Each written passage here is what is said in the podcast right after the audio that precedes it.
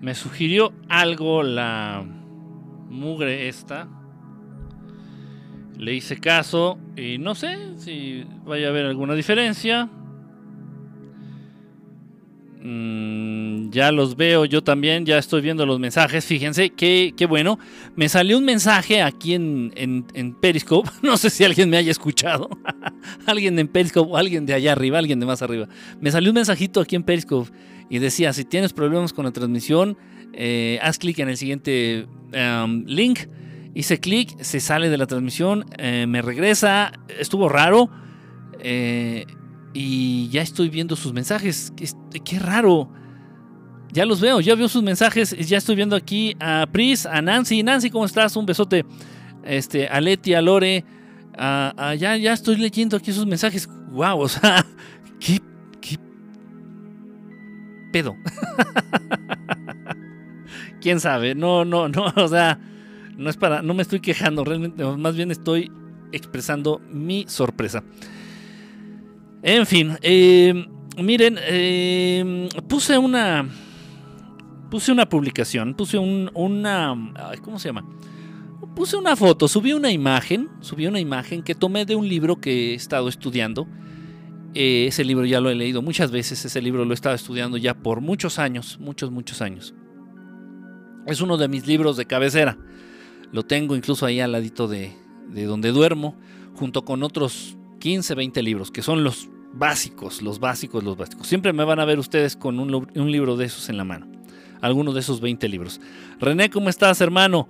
Eh, Ortega Roberto, ah, aquí anda por aquí, anda por aquí también. Este, mm, mm, mm, ay, después se juntan los. René anda por aquí. Yo no soy un bot, anda por aquí. Que creo que yo no soy un bot. Es esta Vane, por la muñequita que tiene bigote.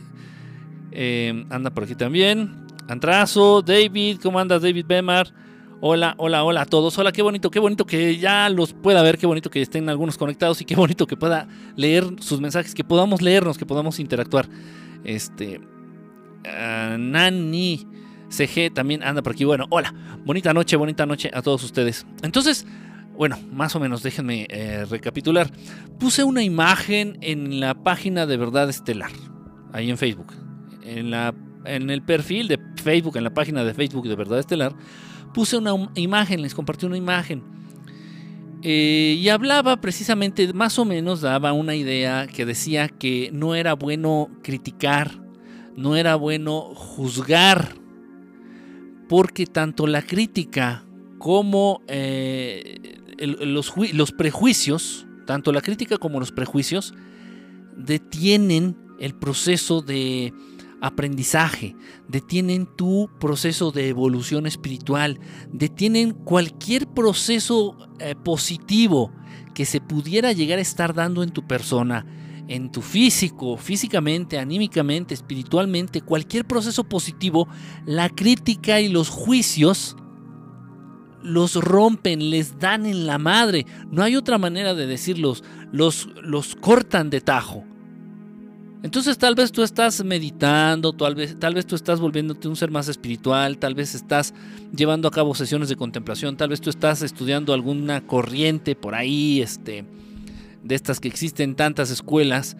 Eh, para, ¿para qué? Pues para ser un poquito más espiritual, para estar un poquito más en paz, para tal vez acercarnos un poquito más al Creador, para entender de qué va el universo, para... Cada quien tiene su, su meta y su fin.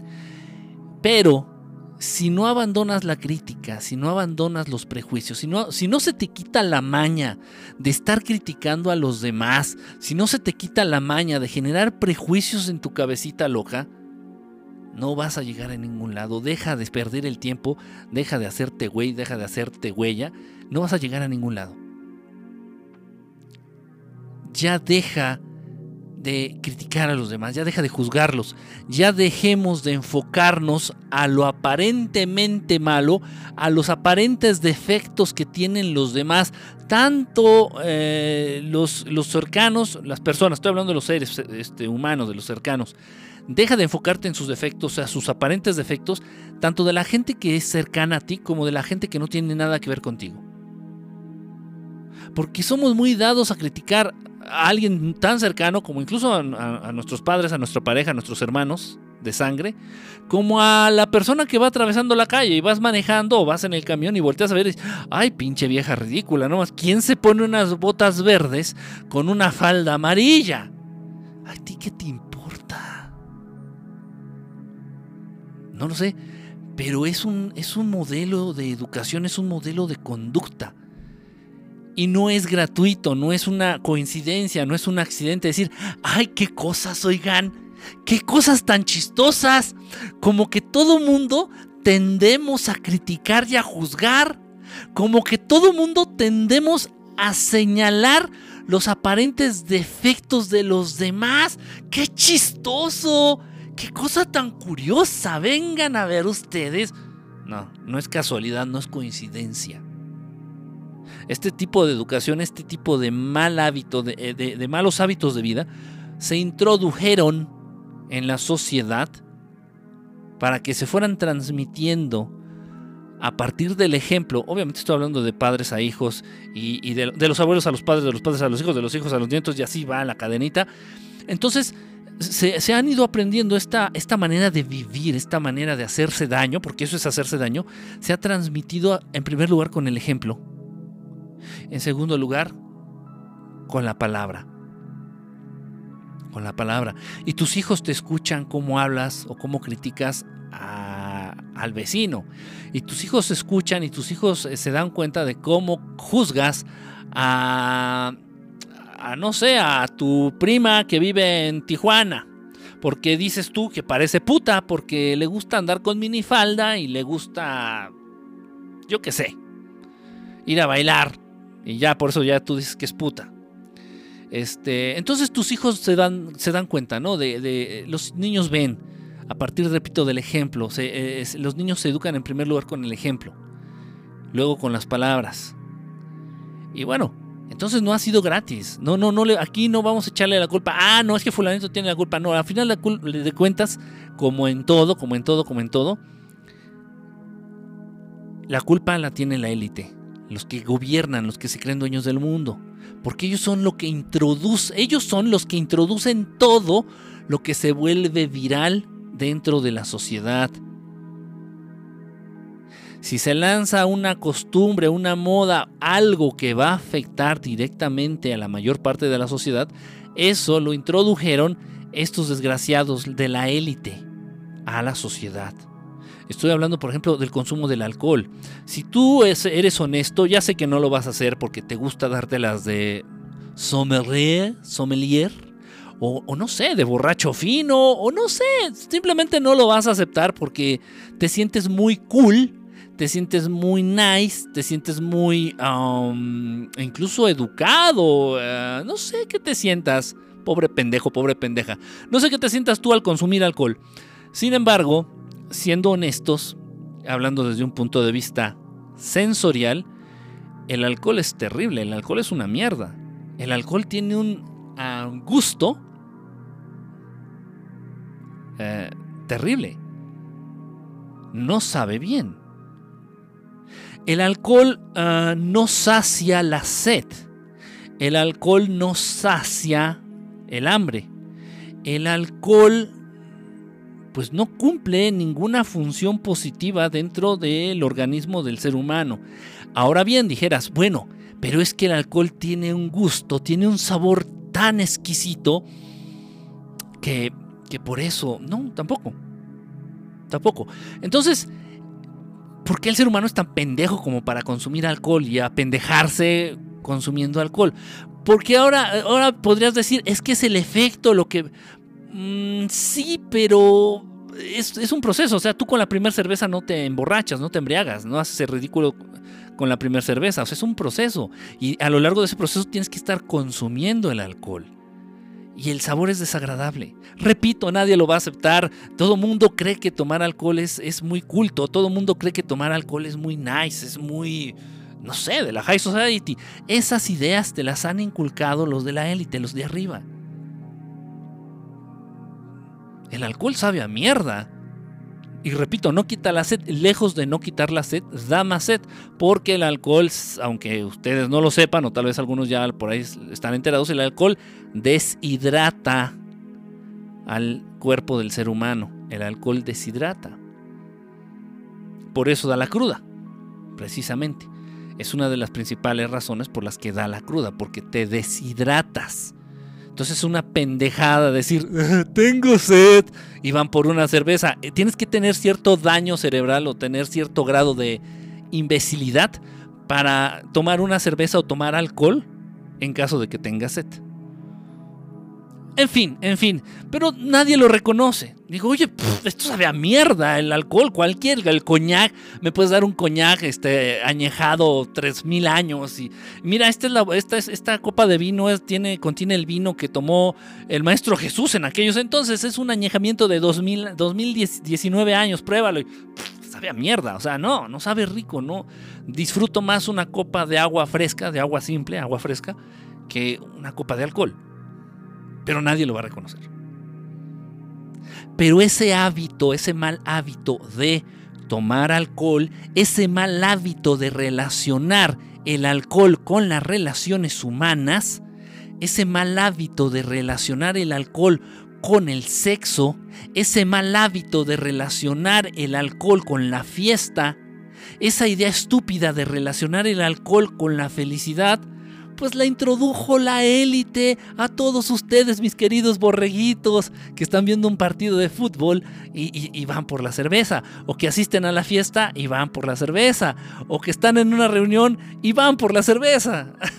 Bien hecho, ustedes son de los borregos que me gusta, con ustedes me gusta hablar porque son de los que obedecen, son de los que obedecen, que eso es bonito. En fin, bueno, pues todas esas cosas, igual el fumar, ¿no? El fumar, dices, bueno, no manches, o sea, lo mismo. Da sed, hace daño, da tos, irrita. Eh, ¿Y por qué la gente fuma? Por pendeja. No, no, espérate, no. Es que fumar es muy cool. Ah, caray. Sí, sí, es muy cool. Y gente muy, muy, muy importante, gente muy inteligente y gente muy destacada en varios ámbitos, incluso en los deportivos, han fumado es que fumar es muy cool y aparte te ves como con más caché. Ah, sí. Ah, caray. No, yo no sabía eso. En fin, pero esa idea también te la inculcó la élite. Estás en la secundaria y te dicen tus amigos, no, pues quieres verte más, quieres verte más chido, quieres verte más cool, quieres verte más nice, pues empieza a fumar, güey. O sea, pues te ves más acá, más chingón, dijéramos en México. Ah, te ves más chingón fumando. Y les ha puesto una cosa, si la élite pusiera de moda, no sé, se me ocurre pensar, si la élite pusiera de moda eh, aventarnos caca de perro en polvo en los ojos, y, te hicieran creer que eso es muy nice, eso es muy cool y que solamente en las altas esferas de gente educada y, y, solamente los intelectuales o los youtubers o los influencers lo hacen, todos ustedes estarían consiguiendo ya su caquita de perro seca, especial, que te van a vender este, los, eh, los caca traficantes para echártela en el ojo. Tú vas a hacer lo que ellos quieran. Tú vas a creer que lo que es nice o lo que es cool es lo que ellos te indiquen. Así es, así es. Lamentablemente, dentro de esto que han, eh, han introducido en la sociedad, estos hijos de puta de la élite, que se creen dueños del mundo, los que gobiernan al mundo, los que mueven los hilos del mundo, han metido otras cosas muy, muy, muy graves, que, tienen que ver y se vinculan directamente con el tema que, que, me trae en esta ocasión. Em, chido es tomar Buchanan, así era el nombre, el nombre, Enrique Buchanan, sí, el, el, el Buchanans. Incluso ya está tan de moda aquí al norte de, México que por ahí también sale el término de las buchonas. Y las buchonas son aquellas chicas que están acostumbradas a tomar bucanas, ya de pronto también se relacionan por ahí que son las novias de no sé quiénes, y etcétera, etcétera. Es toda una cultura, toda una cultura alrededor de la autodestrucción, una cultura alrededor de la droga, una cultura eh, alrededor del alcohol, toda una cultura alrededor, y se desarrollan un montón de cosas, y te hacen creer que es cool, te hacen creer que es muy culto, te hacen creer que es muy nice, y salen los sommeliers, y es una carrera, o sea, tú puedes, tú debes de estudiar para ser un sommelier, que es un pendejo sommelier, un pendejo sommelier es aquel güey que toma vino y que te dice más o menos a qué le sabe. ¡Wow! No, pero tienes que tener, o sea, un gusto, un sentido del gusto, o sea, refinado, güey. O sea, eres un pobre pendejo, eres un pobre naco, güey. O sea, me vale madre, es tomar alcohol. Y el alcohol sabe a mierda. ¿Ah?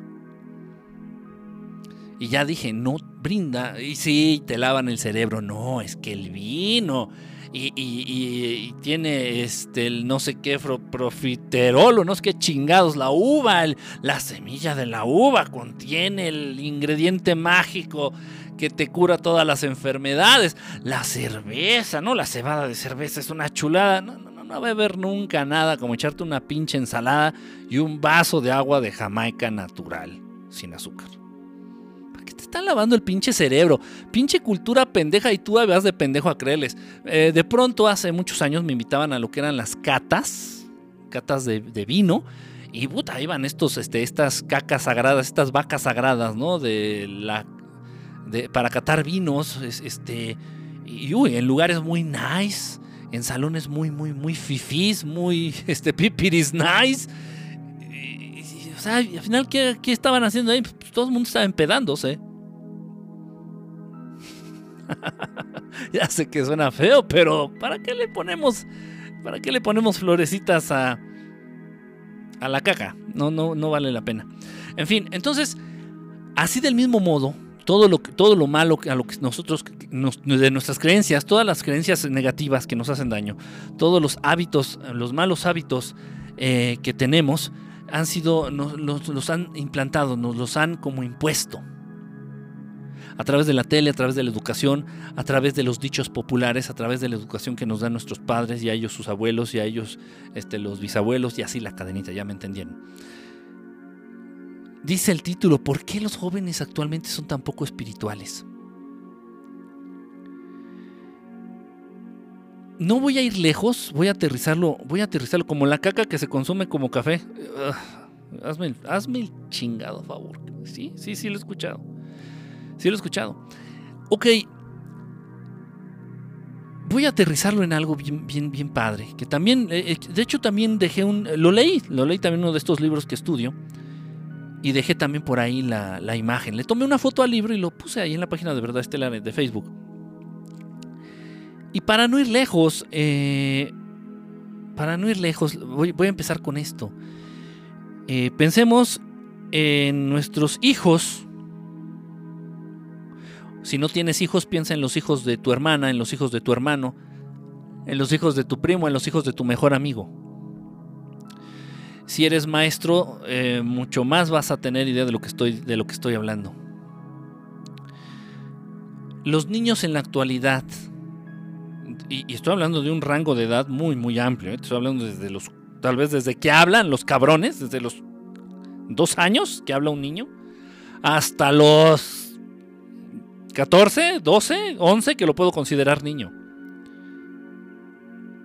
O sea, pongan atención y en la actualidad un niño prefiere, un niño prefiere discutir y debatirte antes que escuchar con atención y respeto. Un niño prefiere discutir y debatir antes que escuchar con atención y respeto. Esto es muy peligroso.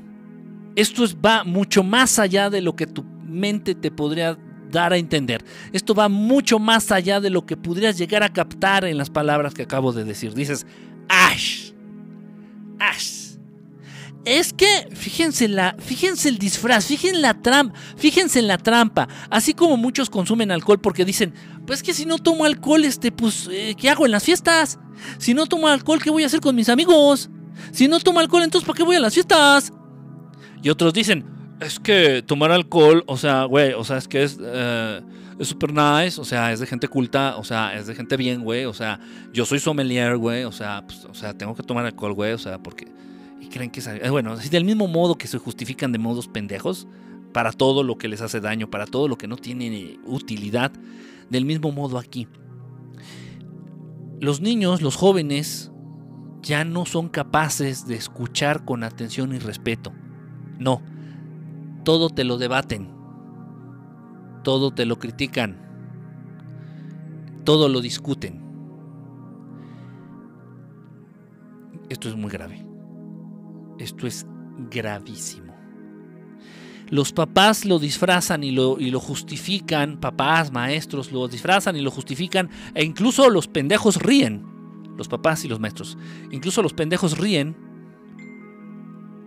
al decir, oiga, Juanito, no, qué niño tan inteligente. No, no, no. No tan fácilmente uno lo hace tonto, ¿eh? No, no, no. Juanito todo cuestiona.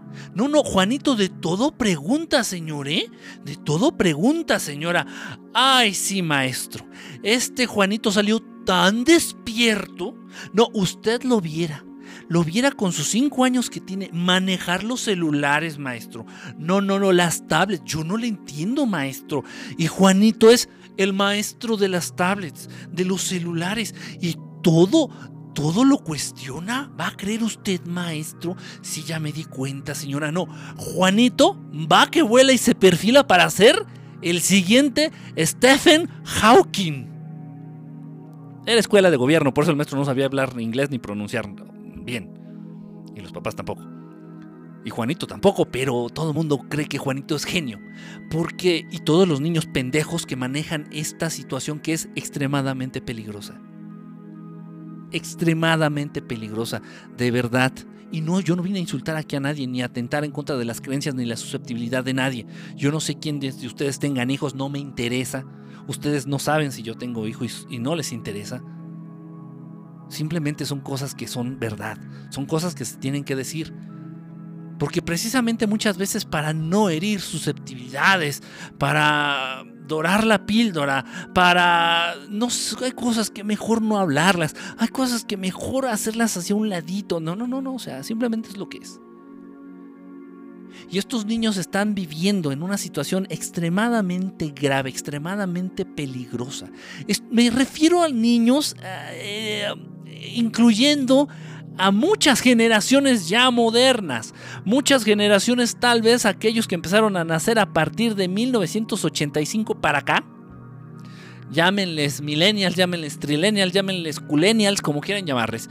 Los niños, los jóvenes, las personas, los humanos que nacen de 1985 para acá, o sea, han experimentado una, de verdad, una crisis moral, una crisis educativa, una crisis eh, espiritual tremenda, terrible, terrible, terrible, terrible, terrible. Miren ustedes, es, es tan importante, es tan importante para la existencia, el desarrollo, es, es tan importante para la existencia, para el buen desarrollo, para el buen existir de un ser humano contar con esa capacidad de respeto, contar con esa capacidad de poder, esa capacidad de respetar algo. Es tan importante para el ser humano contar con esa capacidad de venerar algo. Es tan importante que el ser humano considere situaciones lugares o personas casi como, en primer lugar, especiales, respetables. Es muy importante, es extremadamente importante. En, la, en, en estas generaciones, también se dio en, anteriores, pero más en las actuales. Repito, en las generaciones nuevas, en las nuevas generaciones, esto es gravísimo, esto es muy, muy grave.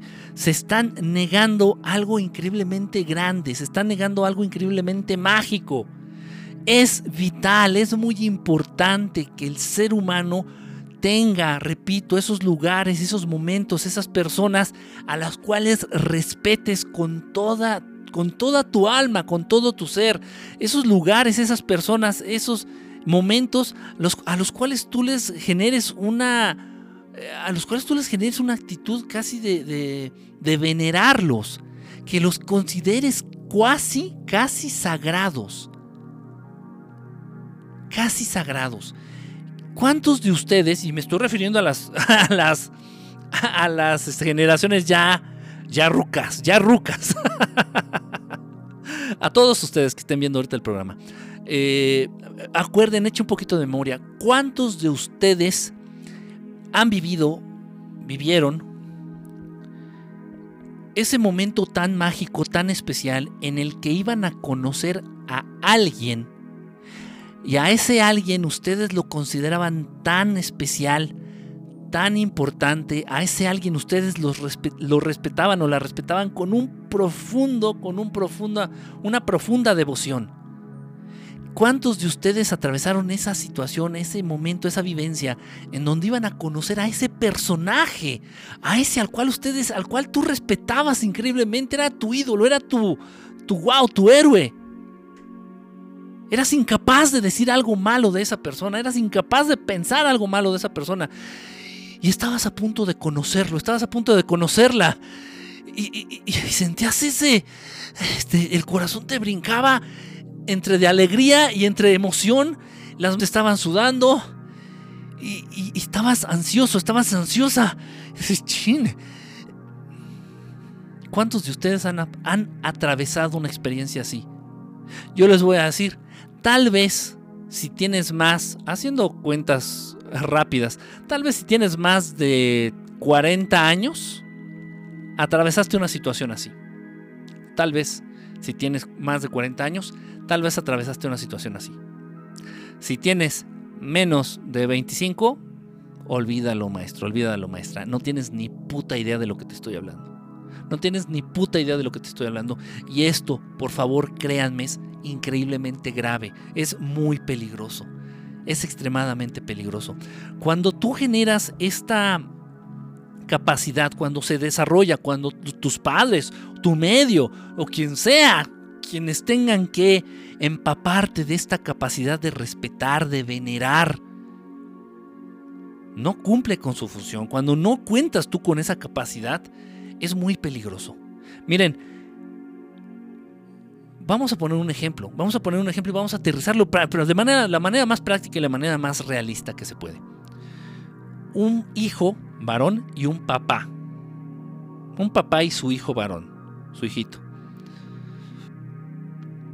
Debe de darse una situación ahí, es muy importante, extremadamente importante. Debe de darse una situación en la que el hijo y lo voy a decir así, tal vez sueno exagerado, y más para muchos de ustedes que han educado niños y que los educan con esta mentalidad enferma lo estoy diciendo con respeto y repito, no sé quién es, no, digan, ay, me lo dijo a mí. O sea, ubicaos, ubicaos.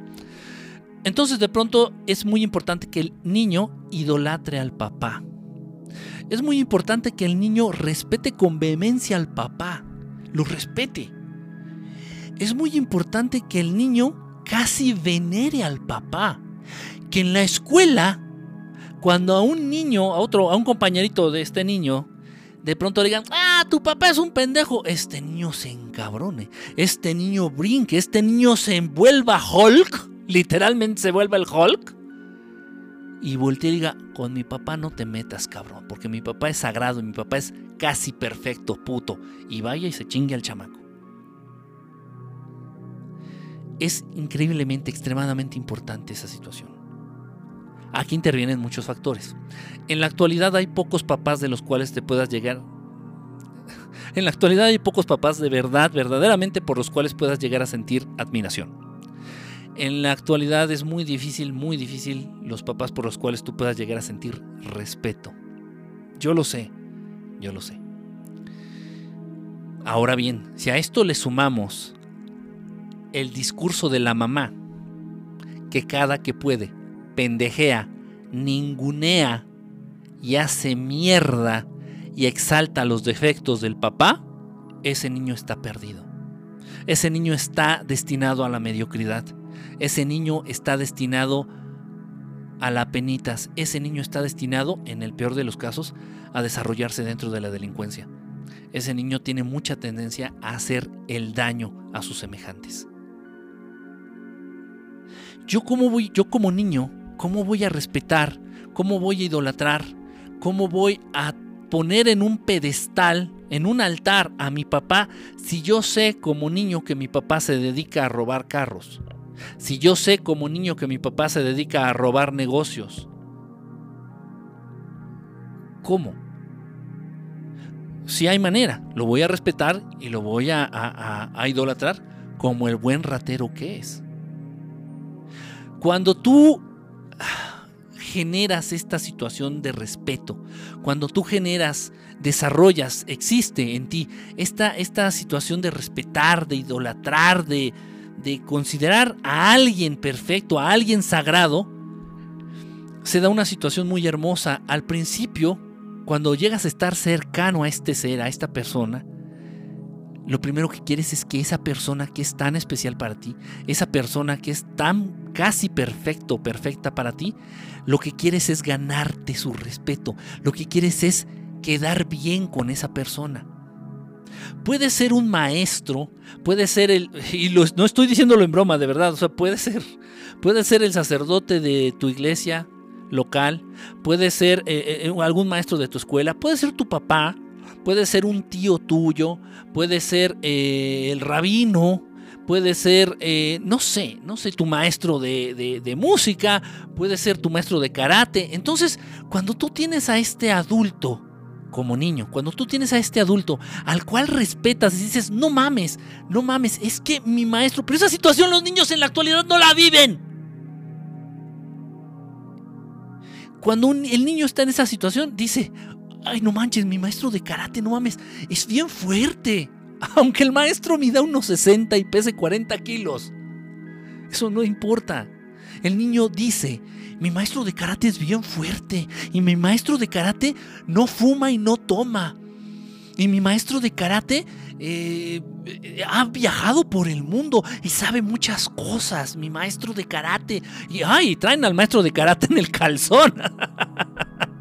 traen al maestro de karate entre ceja y ceja. O sea, ay, es su ídolo. Eso está perfecto, eso es genial, eso es de lo mejor que puede tener un niño para crecer, para formarse, para acercarse a lo valioso, para desarrollarse en lo valioso, en lo trascendente. Aunque el maestro de karate tal vez le ponga el cuerno a su esposa, pero eso el niño no lo sabe. Pero los papás en la actualidad se encargan de hacérselo saber al niño. Un niño por saber ese tipo de cosas no lo haces más inteligente lo estás hundiendo. Un niño según tú por abrirle los ojos y dejar de que deje de idolatrar a su papá porque su papá es un pendejo que se está cogiendo a la secretaria los viernes cuando salen del trabajo y tu mamá que le quieres abrir los ojos a tu hijo para que no idolatra a, ese pinche este pervertido nalga fácil pito loco del papá y le dices la verdad, estás pendeja, mamá, estás bien pendeja. No estás haciendo niños inteligentes, no están criando niños inteligentes, no están criando niños despiertos. Están, están criando niños a los cuales se les ha negado algo muy valioso, muy importante. Entonces el niño que, idolatra al maestro de karate, y ay, mi maestro de karate, ay, no es perfecto. Y tú dices, ¿qué pedo? Y ves el cuaderno del niño en la parte, estoy hablando de los niños de los eh, que crecimos en los 50, en los 60, en los 70. En la actualidad no, no te engañes. No, por favor, no. Ok, entonces, en el cuaderno del niño, incluso encuentras en la parte de hasta atrás un dibujito del maestro de karate. Dices, ¿qué peste está enajenado? ¿Qué, ¿Qué, traes con el maestro de karate? No mames. No, es que, es que lo sabe todo. no mames. Si el maestro de karate ni siquiera terminó la preparatoria. Pero eso el niño no lo sabe. Eso el niño no lo sabe. Entonces el niño va a tratar de ser mejor, el niño va a tratar de agradar a un ser, en este caso al maestro de karate, el niño va a tratar de agradar al maestro de karate, a un ser que para él representa todo lo bueno que para el niño este ser es perfecto. Entonces, si el niño quiere agradar al maestro de karate, ¿cómo tiene que ser ese niño? Y él lo entiende. No tienes que, papá, mamá, no tienes que sentarte como tus pinches choros mareadores pendejos que no sirven de nada y explicarle al niño, ay, mi hijo, mira. Entonces, si tú quieres agradarle al maestro, no, no, no, el niño lo capta así, pero de, de volada, en chinga. Dice, a ver, no, mi maestro de karate no fuma, entonces yo no debo de fumar. Si, si quiero ser el favorito, si quiero agradar a mi maestro de karate y, que me hable y que entonces yo no debo de fumar y, no voy a tomar y le voy a echar ganas a, la clase de karate. Y, al maestro le gusta mucho leer eh, un libro que trae ahí, que no sé cómo se llama. Voy a buscarlo para leerlo. Y, o sea, quieres ser como ese maestro. Quieres ser como ese ser al cual tú admiras. Quieres ser como tu papá, que lo admiras. Sí, tu papá se coge a cualquier vieja que se encuentra sobre Tlalpan, pero eso tú no lo sabes. Lamentablemente tu mamá sí lo sabe y tu mamá por pinche enferma te lo comunica a ti, niño. Y entonces tú creces ya no idolatrando a tu papá, ya no venerándolo, ya no admirándolo, sino viéndolo como un pinche viejo depravado, hijo de puta, que no ama a tu mamá y que le pone el cuerno. Lo lamento decir como es, pero ahí está mil veces más enferma la mamá por envenenar el alma de un niño que el papá por cogerse a los putos o a las putas de Tlalpan. La responsabilidad de la educación de los niños, lamentablemente, recae mucho en la mujer. Les guste o no. Aquí no hay posturas machistas, aquí no hay posturas feministas. Les guste, nos guste o no. Por algo, digo, dentro de la creación que es perfecta, creo yo, creo yo, a menos que ustedes consideren que el creador de todo esto es un pendejo, porque son capaces. Y los niños son tan poco espirituales, y los niños son tan poco religiosos, y no, con religiosos no me quiero referir a que sean católicos, ¿eh? no. Los niños son tan poco creyentes en Dios, también gracias a ustedes. Porque ustedes son unos pendejos, papás, mamás. Porque son unos pendejos. Y si tú no entiendes, tú en tu cerebro de adulto no alcanzas a entender, dices, a ver, Dios es bueno, Dios es malo, chinga. Manda diluvios, manda plagas, mata, asesina, pide que mates al primogénito y luego anda, repartiendo amor. ¿Cómo? O sea, ¿qué o sea, tú eres pendejo, no entiendes la naturaleza de Dios, no captas lo que dice la Biblia, no tienes ni puta idea y eso mismo le contagias a tu hijo. Háblale de Dios a un niño en la actualidad. Te manda a chingar a tu madre. Y los papás creen y dicen, hombre, mi hijo es bien inteligente. No, hombre, le quisimos decir de Santa Claus. No, que me dice, ¿cómo crees, papá, que un niño panzón va a andar volando ahí en un trineo? Esas son pendejas, ¿cómo crees, papá? No, mi hijo está bien despierto. Desde los cuatro años. ¿Qué, qué, qué Santa Claus ni qué nada? No, no, no, eh, mi hijo es, es, está de otro nivel. Y, el, maestro diciéndoles, sí señor, sí señora López, no hombre, su hijo va a ser el siguiente Stephen Hawking. Y todos bien orgullosos. Pendejos. Bueno, ahora déjame decirte, hijo mío, está hablando Enrique Estelar papá. Como papá. Déjame decirte, mi querido hijo, no, no hay un señor gordo no hay un señor gordo que vuela en un trineo y reparte juguetes. No hay uno. Hay cientos o tal vez miles de seres que vuelan en naves alrededor del universo. Algunos de ellos son buenos, algunos de ellos son malos y los que son buenos no reparten juguetes, reparten cosas más valiosas, reparten amor, reparten mensajes de esperanza, reparten verdades. ¿Quieres jugar a decirle la verdad a tus hijos, hijo de puta? ¿Quieres jugar a decirle la verdad a tus hijos para volver los niños genio? ¿Para volver los niños muy despiertos? Pendejo, pendeja, todos los papás, la mayoría, de verdad, el 70, el 80% de los papás modernos son unos pendejos. No debieron, no deberían de tener licencia para ser padres. No debieran tener licencia para ser padres. Están dañando, están envenenando, están destrozando, están quebrantando el alma, están quebrantando la espiritualidad, la posibilidad de desarrollarse espiritualmente a esos niños. Les están dando en la madre, les estamos dando en la madre. Les estamos dando en la madre. Y entonces el niño, regreso al ejemplo, entonces el niño que idolatra al maestro de karate, ahí está, oiga maestro, oiga maestro, ¿verdad que me salió bien la patada? Y el maestro en su pedo, el maestro ligando con la maestra de gimnasia. No, sí, Lupita, estás bien buenota. No, sí, sí, te salió bien, hijo, bien. Échale ganas, campeón, échale ganas. Y el niño se va bien contento a su casa. Ay, mamá, el maestro me dijo que hice la patada voladora y, que me salió bien. Y eso llena al niño, eso le da, eso nutre algo que no te puedo explicar porque no estamos al mismo nivel. No porque yo sea mejor o porque tú seas peor o al revés. No, no estamos en el mismo nivel de, saber, ni estamos manejando, no estamos manejando el mismo lenguaje. Pero creo que si lo entiendes a la perfección, esa situación en el niño nutre algo extremadamente valioso. Algo que si se cultiva va a generar en ese niño un ser altamente evolucionado. Y de niño, ese niño, vamos a ponerle nombre, Paquito, vamos a ponerle Paquito. Paquito de niño idolatraba a su maestro de karate y lo veía dar karatazos. Ya, ya, y igual el maestro no sabía karate. Entiende el punto.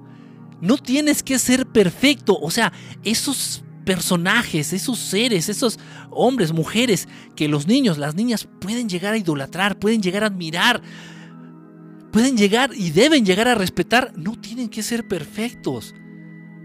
Pero es una necesidad, puta madre. Es una necesidad que tienen los niños, que tienen los seres inteligentes en el universo para desarrollarse en ese ámbito de manera sana. Entonces tal vez el maestro de karate se anda cogiendo a la maestra de gimnasia, y también se anda tirando a la maestra de natación, tal vez el maestro de karate los sábados es batea chueco. Los sábados se va con su novio este que se llama este Hermenegildo y, y tal vez los domingos el maestro de karate se echa su, su porrito de marihuana. Pero eso Paquito no lo sabe. Eso Paquito no lo sabe. Ah, pero ahí viene la lengua de papá y mamá. Ahí viene la lengua de papá y mamá tratando de salvar a su hijito, tratando de salvar a Paquito de idolatrar a cualquier pendejo. Entre una situación de celos y un este esfuerzo pendejo por querer hacer a los niños más despiertos. ¿Quién de los que está conectado ahorita viendo esta transmisión, quién me puede definir a bien qué es un niño despierto? ¿Un niño amargado? ¿Un niño sin capacidad imaginativa? Que es un niño bien despierto. Y a puta madre, he sido maestro, eh, les aclaro, y, y, psicólogo en, en escuelas de distintos niveles. A los papás, ¿cómo les gusta esta puta palabra? No, es que mi hijo es muy despierto, maestro. Es muy despierto. Ah, sí, ¿por qué es tan despierto, señor? No, no, no, quisimos, este, pues, hacerle creer esto de los Reyes Magos y no lo creyó. Y bueno, pues tuvimos que decirle la verdad. ¿Y cuál es la verdad? Pues que no existen, no existen quienes. No, pues seres que anden por el mundo repartiendo cosas gratis. Ah, no existen.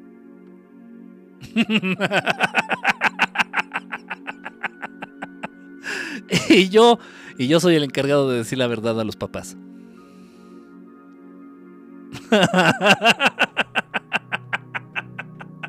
a quién veneras, a quién respetas, por quién sientes un profundo respeto, por quién sientes una profunda admiración. Niño, niña, tú que me estás viendo ya que tienes peleas en el coliseo, que tienes pelícanos en la playa, que tienes pelos en la cola, tú que me estás viendo ahorita, cuando eras niño, cuando eras niñito, cuando eras niñita, ¿a quién admirabas? ¿A quién respetabas? ¿Como quién querías ser?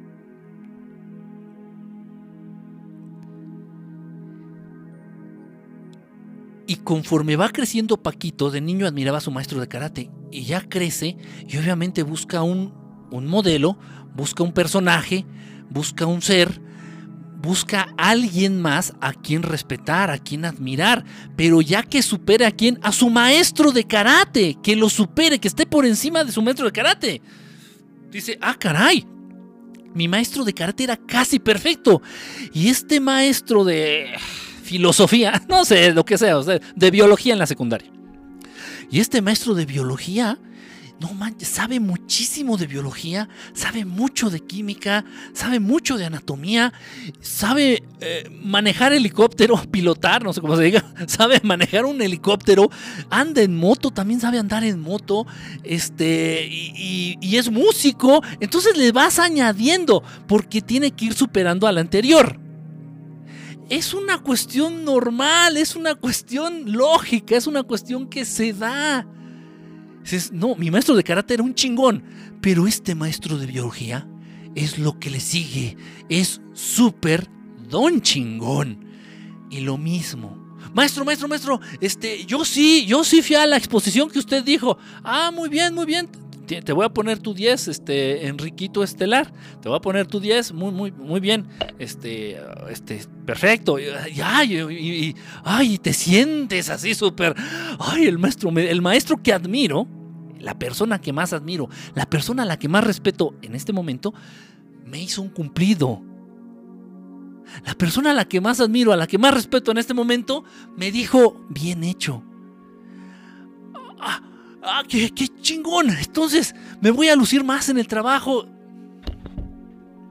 Es un ciclo normal, un ciclo por supuesto que está lleno de bendiciones, un ciclo por supuesto que está lleno de cosas buenas. Pero papás, papás nuevos, papás modernos, papás de menos de, de 45 años, papás de menos de 45, papás de menos de 40 años. ¿Quién del mundo se escapa de tu puta lengua viperina? ¿Quién? ¿Qué habitante del, qué habitante del planeta? ¿Qué habitante del universo se escapa de tu maldito veneno? Ojo, y este maldito veneno no te no, no nada más te limitas a aventarlo cuando estás cagando solo o sola en el baño. No, no. O con tu pareja o con tu no, no, no, cuando estás cogiendo con tu no, no, no, no, no. Te encargas de aventar tu pinche veneno, tu pinche crítica y tus pinches prejuicios enfrente de los propios de tus propios hijos, de tus propias hijas. ¿Quién se te escapa, papá? ¿Quién se te escapa, mamá? de criticar, de lanzar de prejuicios, de señalar sus aparentes defectos. ¿Quién se te escapa? ¿Quién? Los niños en la actualidad no respetan ni a sus abuelos. ¿Por qué? Porque tú, papá, tu mamá, pendejo, pendeja, no eres capaz de respetar a tus padres. ¿Y qué hace el niño? ¿Qué hace el nieto? ¡Ah, chinga! ¡Ah!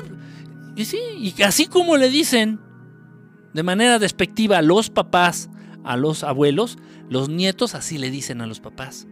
¿Qué pasó, pinche pelón? Oye, no mames, es tu abuelo. Sí, pero sí le decimos en la casa al pinche pelón. Ah, sí, ah, qué bien. ah, qué chido. Y los papás bien orgullosos. ¡Ay, no mames! Es que el niño, no mames, el niño, eh, ya, ya son como adultos. Ya están bien revolucionados los niños, ¿eh? No sea, no, no le diga así a su abuelito. Dígale, abuelito, ah, su abuelito pinche pelón. Y hasta se ríen los papás. Ay, no, te digo, ya no, no, ya no son cualquier cosa. ¿Qué, mierda? ¿Qué mierda? En serio. Padre, líbranos de todo este desmadre. Y lo digo vomitando el corazón. Qué lamentable. Qué deplorable. Qué, qué mierda. Qué situación tan mierda. No es fácil, es un compromiso. Es un maldito perro compromiso. Y es pesado y los compromisos pesan y los compromisos son difíciles de cumplir. Las posturas son difíciles de mantener. Y tú como papá tú como mamá debes de hacer todo lo posible en pensamiento, en acto y palabra por ser un ser respetable, por ser un ser digno de admiración, por ser un ser al cual puedan respetar y admirar tus hijos. Pero eso es muy difícil. Eso es muy pesado. Eso es una gran responsabilidad. ¡Ah, chinga! ¿Y no más porque tuve hijos debo de dejar de putear? ¿O no más porque tuve hijos debo dejar de tomar alcohol? ¿O no más porque tuve hijos debo de dejar de echar mi desmadre? No, chinga, sí. Y, y muchos lo dicen, ¿eh? Yo ni siquiera los quise tener.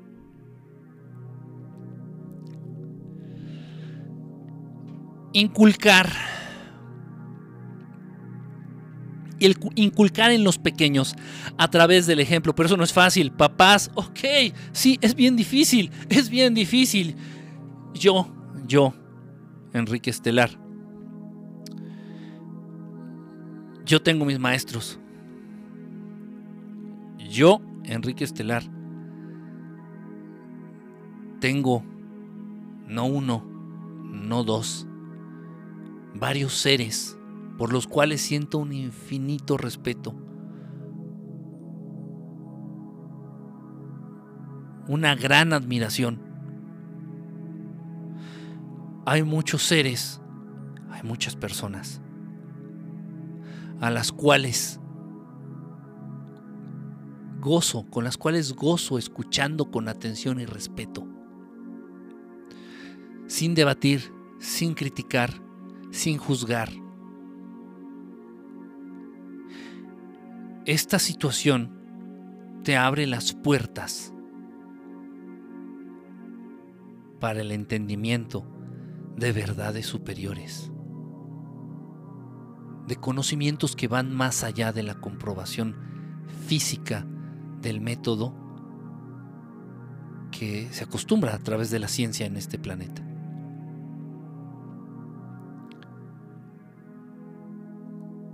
es veneno puro. Es ir muriendo en vida poco a poco. El estar vivo y todo juzgar, todo criticar, todo señalar. Es ir muriendo en vida el no tener esta capacidad de admirar es morir, es morir en vida el no tener esta capacidad de respetar, de venerar.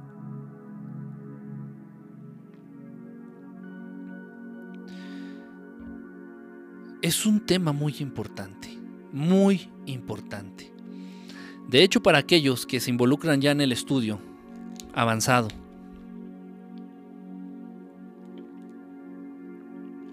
por conocer por apegarse, por acercarse a verdades o a estados superiores,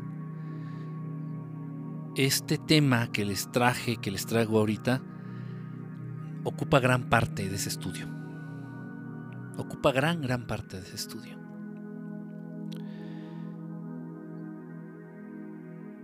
Papás, mamás modernos, Papás y mamás, ustedes a quién respetan, a quién veneran, a quién admiran. Ojo, que valga la pena. Porque papá puede admirar a, a su compañero de trabajo pero lo admira porque el güey es capaz de tomarse el solo este, 10x y no ponerse pedo. Papá admira a ese compañero porque se ha acogido a todas las viejas buenas del trabajo. O papá es capaz de admirar al líder goleador de la liguilla del fútbol mexicano.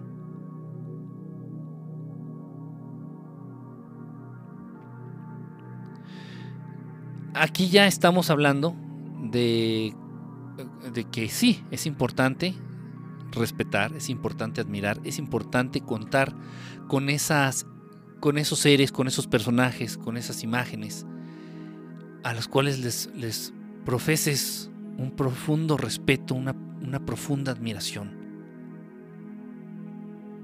Pero por cosas buenas, por cosas positivas.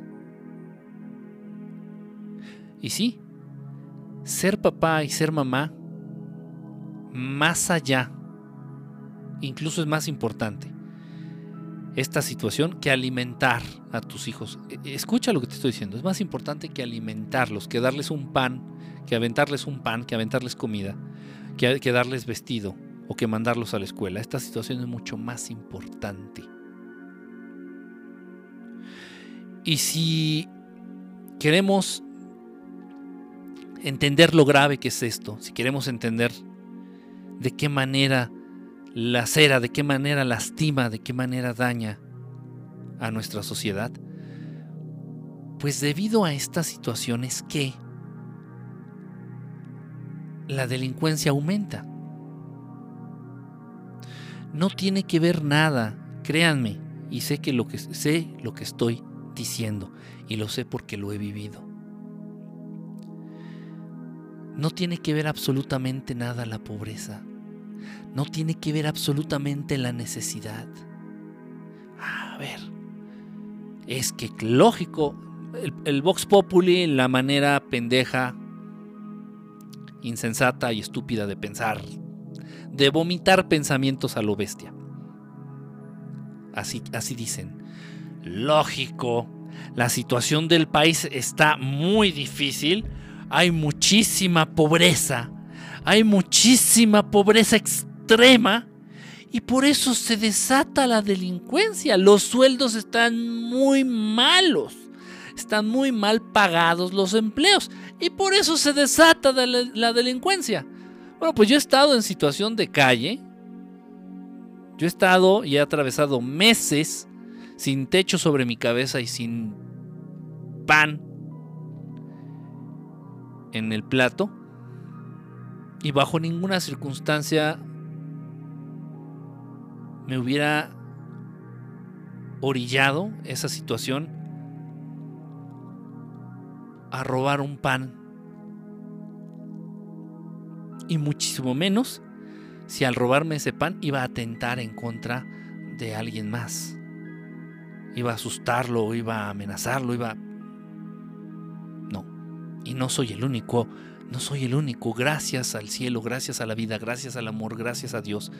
No soy el único. Hay muchas, muchos, muchos seres, muchos seres en este planeta que a pesar de estar viviendo las condiciones más precarias, a pesar de estar pasando, atravesando las condiciones de pobreza, de hambre más ojetes que ustedes ni siquiera puedan llegar a imaginar, eso no los inclina a ser delincuentes. Eso no los inclina a atentar en contra de la integridad de sus semejantes. ¿A qué se debe entonces? Ya no creen en nada.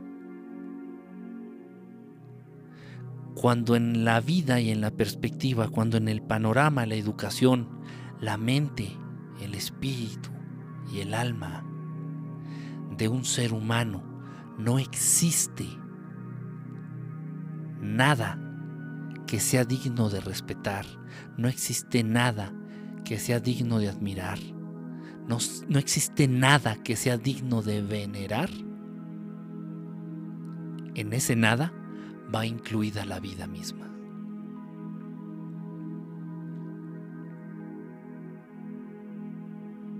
Así es. Consecuencia, ¿sí? Delincuencia y delincuencia cada vez más sanguinaria. Delincuencia cada vez más que muestra más bien menos respeto por la vida.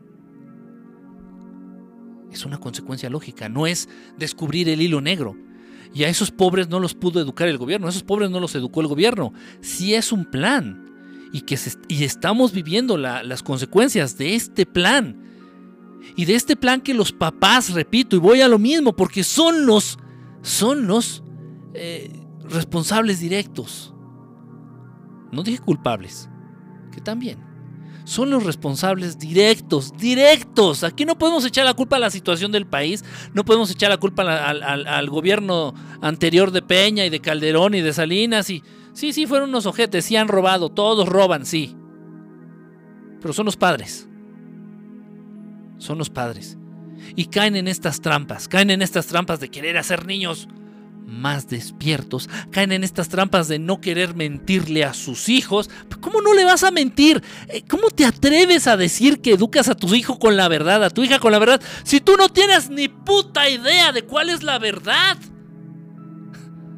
Y te atreves a decir, no, es que yo no le miento a mis hijos. Para no mentir tienes que dar verdad. Y si no tienes puta idea de cuál es la verdad, mejor cállate el hocico.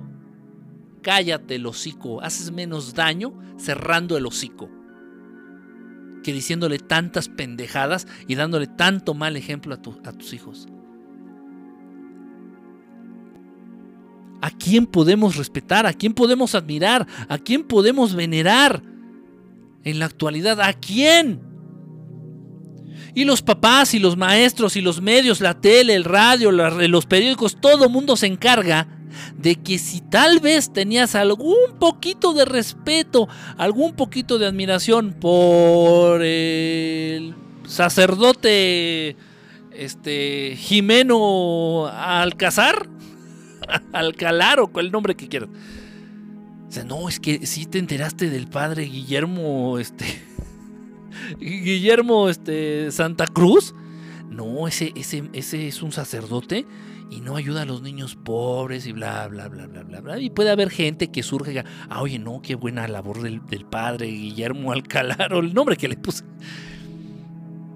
Y de pronto, no, es no, es coincidencia ni es casualidad, de pronto en los periódicos o en el noticiero, en la tele, sí, mire usted, el, el sacerdote, el muy eh, venerado sacerdote Guillermo ah, Santa Cruz, acaba de tener, sí, oiga usted, 23 eh, demandas por abuso sexual. Sí, está escuchando bien y tú... No mames. No mames. Al único que respetaba dentro de la iglesia católica se acaba de ir a la mierda.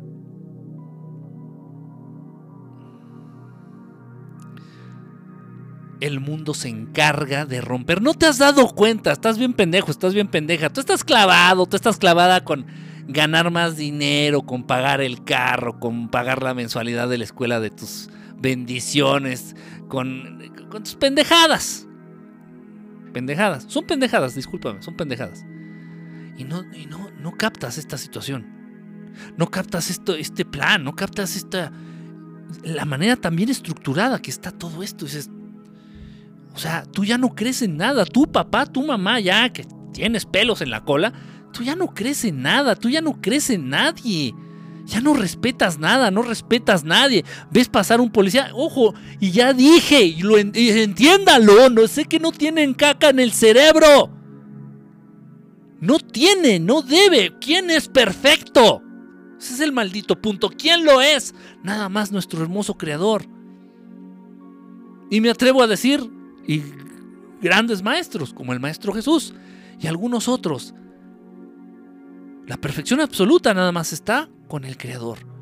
O sea, no tiene que ser perfecto. ¿A quién vas a encontrar perfecto? No seas ridículo, no seas ridícula. ¿A qué ser te vas a topar que raya en la perfección para poderlo admirar? No seas mamón, no seas mamona. Pasa un policía y le mientas la madre. Si puedes con el claxon, le mientas la madre. Pinche puerco, pinche ratero, pinche corrupto. Ok, dices, bueno, la policía en México es corrupta, la policía... Sí, no, no estás en, en, No estás... Estás en lo cierto, no estás equivocado. Pero ¿qué necesidad hay de exaltarlo? Estaba platicando con un señor a propósito de esto.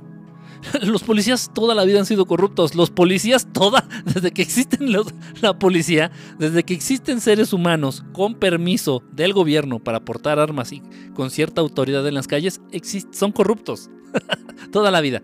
Estaba platicando con un señor eh, a, través aquí del, Facebook, eh, un señor ya, eh, ya de edad y me estaba diciendo que él se acuerda de cómo antes a los policías, si tú te encontrabas a un policía en la calle, era como una bendición. Era como una bendición. Esta, esta es la parte a la que me interesaba llegar. Hijos de la chingada, todos ustedes. Hijos e hijas de la chingada. Hijos e hijas de la chinita. Esta, esta parte me interesaba mucho llegar. dice este señor, ya es un señor grande, estoy hablando de casi 85 años mexicano, chilango, huevos a todos los, los regios. no es cierto. chilango el señor. Y me comenta, aprendes mucho, ojo. Si yo no, ahorita, me cayó el 20, si yo no hubiera tenido la maldita capacidad y disposición, eh, eh, sí, la disposición y la capacidad de escuchar con respeto y atención a este señor, no hubiera aprendido lo que aprendí gracias a él. Si me pongo en la postura pendeja que tienen los niños, me dan unas ganas de agarrarlos a pinches patadas. Pinches escuincles pendejos. Smart asses. Ok. Si hubiera tenido la actitud de estos escuincles pendejos, que son educados por ti, papá y mamá, doblemente más pendejos, hubiera estado, ah, ya, pinche ruco, usted qué sabe, si en su tiempo ni siquiera había internet. En fin, ya, no quiero hacer pinches corajes, ya. Ya bastante tengo con el internet y con Facebook platicando con este señor y me dice, mira Enrique, yo recuerdo cuando era niño, si ibas por la calle caminando, por el centro aquí de la Ciudad de México, y te encontrabas a un policía, era como una bendición. dijo, ¿en serio? Me dice, sí, o sea, era como algo padre, algo mágico. Los niños nos emocionábamos, decíamos, mamá, mamá, ahí viene un policía. Ay, hijo, pues salúdalo. Y los niños lo saludaban y los policías saludaban a los niños y muchos niños así que, ay, me saludó, que no sé qué, ¿en serio? Me dice, sí, eso yo no lo viví, ¿eh? Y dice, sí, dice, veías, ibas con tus padres, con tu mamá, con tu papá caminando en la calle y te encontrabas con un policía en la calle y era así como, wow, lo máximo, era como si te toparas con una estrella de Hollywood. Le dije, ¿en serio? Me dice, sí. Incluso si los papás o las mamás llevaban algo, así, algo de, algo que les pudieran ofrecer, eh, de buena onda, lo que fuera una botella, bueno, no había botellas de agua, un jugo, este, un sándwich, una torta, un pan, algo, lo que fuera que llevaran y, pudieran ofrecerle al policía. Dice que a los policías eh, los veías eh, cuando regresaban a sus casas, llegaban con muchas cosas, llegaban como con despensa, llegaban con botes de, de leche, llegaban con, chocolates, llegaban con un montón de cosas a sus casas. Los policías, porque había más respeto por parte de la sociedad hacia esa figura de autoridad. Y en esos entonces los policías ya eran corruptos. Pero ¿quién se hace más daño? Ah, y esta parte, esta parte, o sea, esta parte me sacó las lágrimas. Y me dice este señor, que no nos ve por Perisco porque no tiene la, la, aplicación, pero ya le dije que por ahí PRI se encarga de, subir nuestros, nuestros programas ahí al Face, el, link de Face. Y me dice este señor, me dice, Enrique Estelar, pon atención. Cuando estudiábamos, cuando el, el señor era niño, cuando este señor de 85 años que platicó conmigo era niño, cuando estudiábamos, íbamos al colegio, cuando veíamos entrar al maestro en el salón de clases, todo mundo, y hablo por todos, me dice el Señor, todo mundo sentíamos como una luz. Todos los alumnos ahí presentes sentíamos, se llenaba el salón, la atmósfera en sí se llenaba de un profundo respeto y de un profundo, dice, no se escuchaba, pero podías, podías percibir el, wow, cuando entraba el maestro del salón. Si un maestro se, dirigía, tenías la gran dicha de que tu maestro se dirigiera a ti de manera directa y personal, era, repito, como una bendición. Y los niños, esto no es de las caricaturas. Para los que tengan menos de 30 años, esto no es de las caricaturas. Los niños le llevaban regalos en muestra de respeto y de agradecimiento a los maestros. Les llevaban manzanas, les llevaban una torta, les llevaban un pan, les llevaban jabón. Me decía el, señor que sus papás tenían una tiendita y que les llevaban cualquier cosa. Le decía, llévale a tu maestro. No, no puedes llegar al salón de clases con las manos vacías. Llévale algo a tu maestro. ¡Qué hermoso! ¡Qué puta madre hermoso! ¡Qué belleza! ¡Qué belleza! Y los niños al unísono, o sea, todos al mismo tiempo, mostrando, viviendo, empapándose, nutriéndose de esa capacidad de respeto, de esa capacidad de admirar, de esa capacidad de venerar a alguien.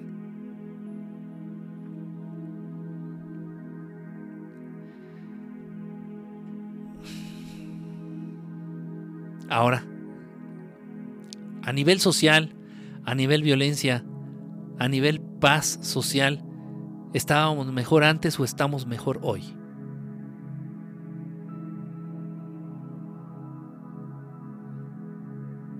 Antes veías a los niños jugar en la calle. Esto me lo platicó el Señor. y, eso también yo lo viví. Antes veías a los niños jugar a la calle, me dice el Señor, me platica. Los veías, se salían a la calle, echabas la cascarita, jugar fútbol, para amigos de otros países. Echaban la cascarita, jugaban fútbol en la calle. Y sí, si se aparecía un policía, todos los niños se abalanzaban hacia el policía. Hola, hola, hola, hola, ¿cómo está? Que no sé qué, hola, salúdeme, que no sé qué. ¿Es, en serio? Me dice, sí. El partido, me comenta el señor, el partido de fútbol se pausaba, se detenía con tal de acercarnos al policía y que nos saludara madre.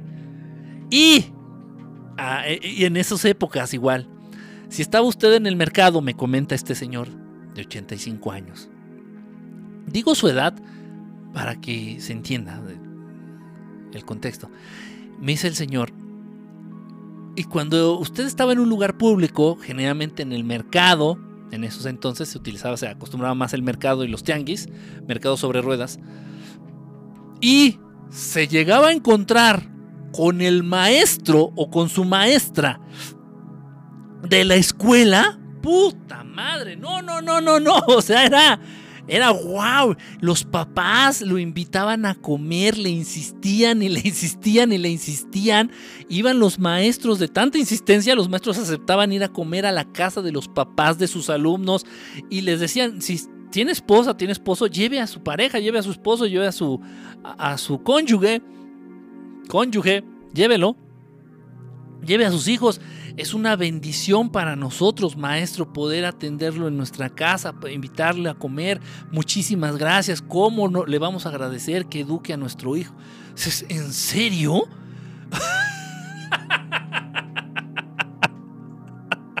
¿En serio? y me reí. Y me dice, ¿por qué te ríes? Le digo, es que yo he sido maestro.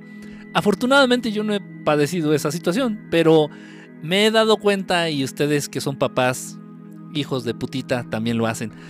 Lo, lo que acostumbran ahora los papás en la actualidad es ir a la escuela por sus hijitos, por sus hijitas, esperar a los maestros a la salida y cagarlos, regañarlos, echarles pedo, reclamarles. ¿Y por qué no me avisó de la tarea, Miss, que dijo que quién sé qué, ¿Y por qué no me dijo que mi hijo que ¿Y por qué usted le dijo a fulani, a mi hijito que bla bla bla bla bla? ¿Y por qué le gritó a ver, Miss? ¿Por qué le gritó? ¿Y por qué no hizo nada cuando este el güey este le hizo esto a mi hijito y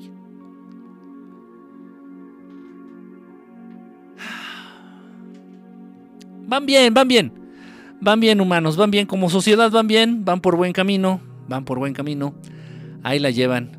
Este, espero no ser consciente eh, de seguir así. Espero no enterarme de a dónde van a llegar.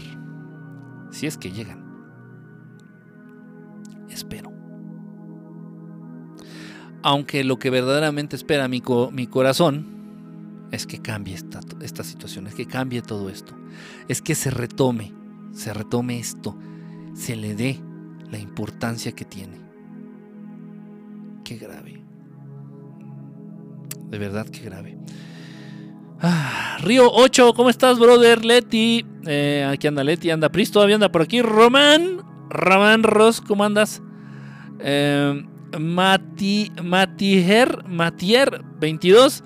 Digo, perdón, eh, igual lo pronuncio mal. Las mamás luchonas tienen los huevos que no tienen los papás abandonicos. Dice em, Leti, amigos, en su poder está bloquear al insoportable. ¿Quién es el insoportable? La tienes enfrente y no la ves. Suerte en las próximas vidas. Papás de menos de 16, escuchen bien. Papás de menos de 16. No, eso ya. el otro vez platicando con unos, eh, unos compadres igual aquí del, de, de internet, me dicen, y sí, yo también se los he comentado a ustedes, tal parece que quienes menos debieran ser papás son los primeros en ser padres. Dices, y te enteras, ¿no? Así de, oye, ¿te acuerdas de fulanito así de la generación de tu secundaria, ¿no? ¿Te acuerdas de sultanito? Ay, se fue un desmadre, no mames, estaba bien loco, que no sé qué. Pues ya es papá y tú, ay, güey. ah, caray.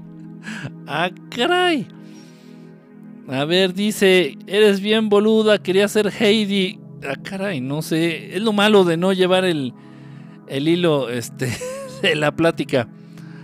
A mi jefe, el que desbloquea, el que desbloquea mi cel en 2x3.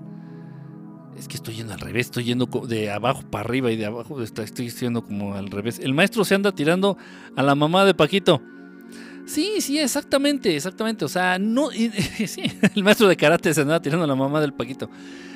Es que eso es lo importante. Eh, debemos de entender, y ya lo dije, no hay.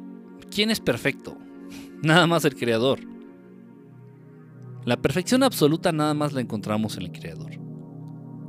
Y bueno, si con él no te basta para tener a alguien a quien admirar y a quien respetar y a quien venerar, estás en la mierda.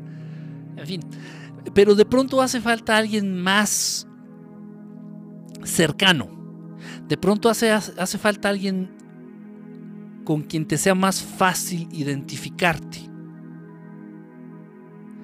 De pronto hace, hace falta este este ser que se parezca más a ti para poderte identificar con él y, vivir este proceso positivo que te va a nutrir esa parte tan importante. Dios está ahí para todos nosotros. Dios ahí está. Es perfecto es el único ser perfecto. Ahí está para que lo amemos, para que lo adoremos, para que lo respetemos, para que lo veneremos. Y sí, yo lo entiendo, yo lo entiendo. Hace falta ese ser un poquito más cercano, más que sea más fácil de poder tocar, que sea más fácil con el cual interactuar y más cuando eres niño.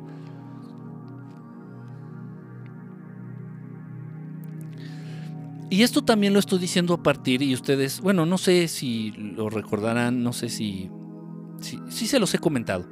Yo cuando termino, cuando estoy ya finalizando y finalicé, ya después de terminada la carrera, incluso ya después de titularme, eh, llevé a cabo varios servicios sociales. Por gusto. Simplemente por el, por el gusto. Ya no tanto para titularme o por requerimiento de la escuela. Entonces muchas... Ay, caray, ¿qué, comí? Salió verde, qué pedo. Mole verde, ¿qué comí? De tanto que, de tanto que me hago, de tanto que me enojo, estoy poniendo verde. Eh, en, uno de estos servicios sociales en los cuales me involucro, asisto a reclusorios, a los cerezos, a los centros de rehabilitación social, las cárceles. Y me, y me percato de esta situación y me percato de esta situación. Y todo esto a partir de los tatuajes que tenían muchos de estos internos a los cuales, con los cuales tuve la fortuna, y lo digo en serio, ¿eh? con los cuales tuve la fortuna de, platicar, de, intercambiar experiencias y de aprender de ellos. Entonces ellos traen tatuajes, muchos de ellos, no, no todos, pero la mayoría de ellos traen tatuajes. Y le digo, ¿por qué te tatúas, eh, te tatuaste a tal imagen? No voy a decir este, ¿cuál? ¿No? Una imagen religiosa. ¿Por qué te tatuaste a tal santo, a tal imagen religiosa ahí en la espalda? Me dice, según, fíjense qué grave, según para que me protegiera, pero el cabrón vea en dónde, así me dijo, pero el cabrón vea en dónde permitió que acabara. O sea, ya para que tú te tatúes algo, me imagino que pues sí sientes cierto respeto, cierta creencia, cierto, cierta serie de sentimientos y emociones fuertes por esa imagen, por ese ser, por ese personaje. Y, todo se va a la mierda. Y eso me llamó la atención. Dije, bueno. Había otro que traía el tatuaje de, una, de una, cara muy bien hecho. Ese sí ha sido de los tatuajes mejor hechos que he visto en mi vida. En el brazo un rostro de una mujer, una mujer muy, muy guapa y muy bien hecho, a blanco y negro, pero muy bien hecho. Y le, come, le pregunto, le digo, ¿quién es? Disculpa, aquí la, mujer que traes aquí, ¿quién es? Dice mi mamá. Le digo, ¿por qué te tatuaste a tu mamá? Me dice, no, porque pues la quiero mucho, siempre la he querido mucho y así. Total, ya después conforme fuimos avanzando eh, en las pláticas, ya después él solito me dijo, dice, me dejó, me pensando mucho, dice, por cuando me preguntó por el tatuaje de mi mamá. Y le digo, ¿por qué? Y me dice, porque ya me arrepentí de haberme tatuado a mi mamá. ¿Por qué? Dice, no, porque la verdad nunca se interesó por nosotros. Digo, y pues un poquito tiene, tiene razón, ¿no? Digo, si no, él no hubiera acabado en la cárcel. Dice, pues la verdad nunca vio por nosotros, nunca se interesó realmente en lo que queríamos, en lo que hacíamos y sacos. O sea, resumen, yo pude darme cuenta y bueno, fue uno de los artículos que pude eh, llevar a cabo al, finalizar este, este servicio social fue precisamente eso de que aparentemente los que están ahí no sienten admiración, por lo general no sienten admiración, no sienten respeto, no sienten eh, esta veneración por, por, nadie no, quiero generalizar, pero pues casi con todos los que platiqué, te estoy hablando tal vez del 90% de los con los que platiqué, con los que tuve la, oportunidad de acercarme, habían perdido por completo esa capacidad o tal vez nunca la tuvieron. Y algunos de ellos lo reconocieron.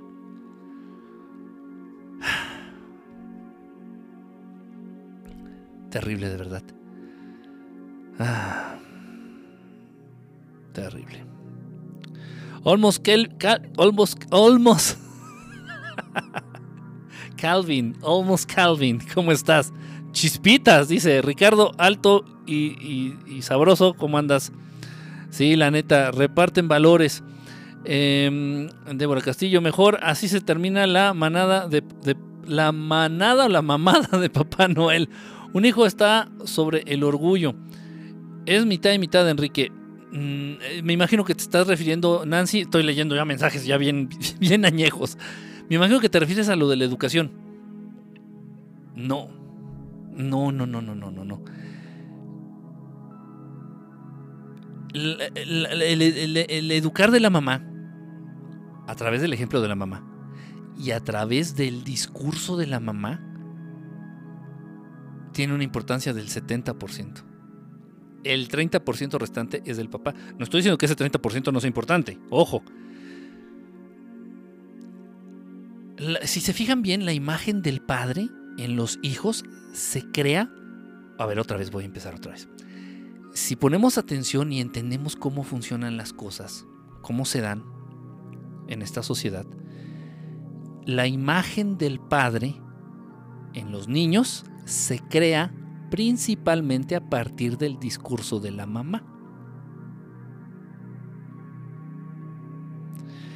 Y si la mamá dice, es que eres igualito a tu padre, un pinche huevón pendejo.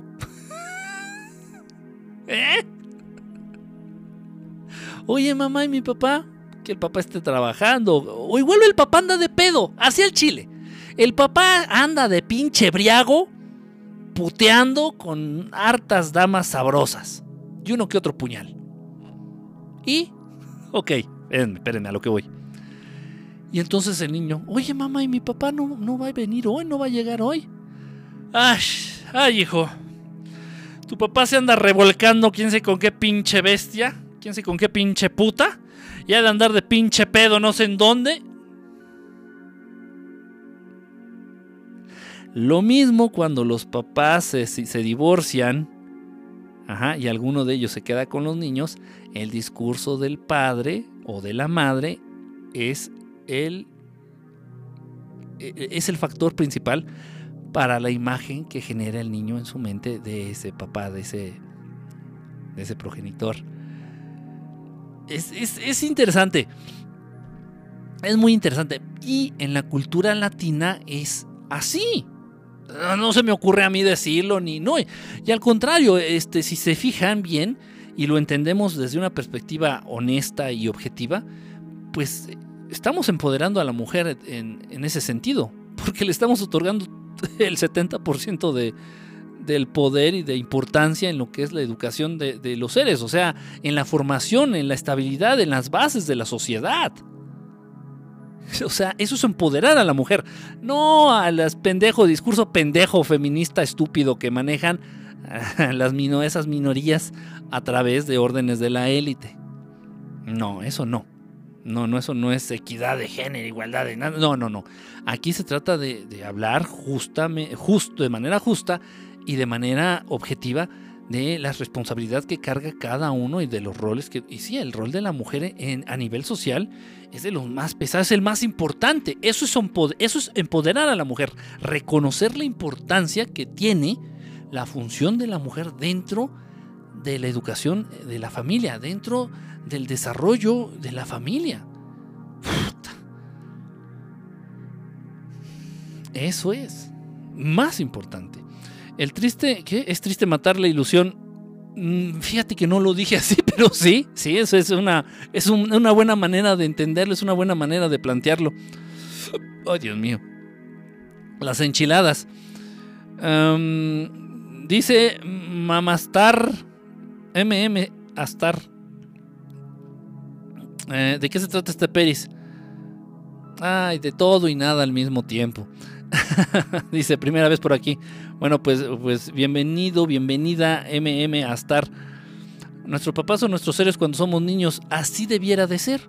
Pero ahora incluso hasta los abuelos se encargan de echarle mierda a los papás. Es en serio, ¿eh? Es en serio. También se ha dado mucho esta corriente en donde los abuelos se encargan de cuidar a los niños porque tanto papá como mamá tienen que trabajar. Y los abuelos ahora son los encargados de hablarle pestes a los nietos de sus papás. Lo he visto, o sea, a mí no me vas a venir a decir, ay no, yo lo veo, lo he visto, lo veo todos los pinches días. Lo veo. Es una maldita cadena, es, es, un, es algo terrible, es algo que nos está de verdad llevando al hoyo. Em, saludos desde Chicago. Ah, miren, desde hasta Chicago. Este, igual. Un, abrazo allá hasta Chicago toda. Eso falta ahora. De verdad, piénsenlo, piénsenlo. Eh, vamos a pensarlo, vamos a pensarlo, vamos a meditarlo, vamos a, a, a entenderlo así. Y, y sí, a nivel social, a nivel paz social, a nivel estabilidad social,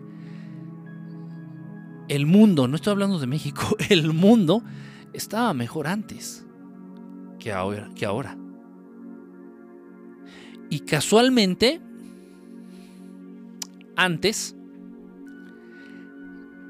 era más fácil y estábamos más habituados a generar esta situación de respeto y de admiración, de veneración hacia hacia algunas personas, hacia algunos seres, hacia algunos ídolos, hacia algunos algunos personajes a los cuales admirábamos, a los cuales antes era más, antes se tendía a eso, antes se tenía ese hábito, antes, en la actualidad a nada, ni a nadie, bueno, ni, ni al pinche Santa Claus. A nada, a nadie, a nada, Y los papás bien pendejos. Oh, es que mi hijo está en otro nivel, güey. O sea, es que mi hijo, güey, o sea, trae otro chip, güey. O sea, puta, o sea, ya no cree nada, güey. O sea, estas mamadas de que Jesús y que Dios y que Santa Claus y que. O sea, puta, o sea, mi hijo no cree nada de esa mamada, güey. O sea. Ah, no. Ok. Bien. Pinche sociópata. psicópata, no sé qué chingados estás ahí. Este. Pseudoeducando.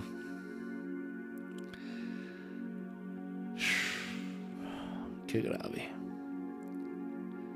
Qué grave esta situación. De pronto dejé de ver sus mensajes. De pronto, de la nada, dejé de ver eh, sus mensajes. No sé por qué.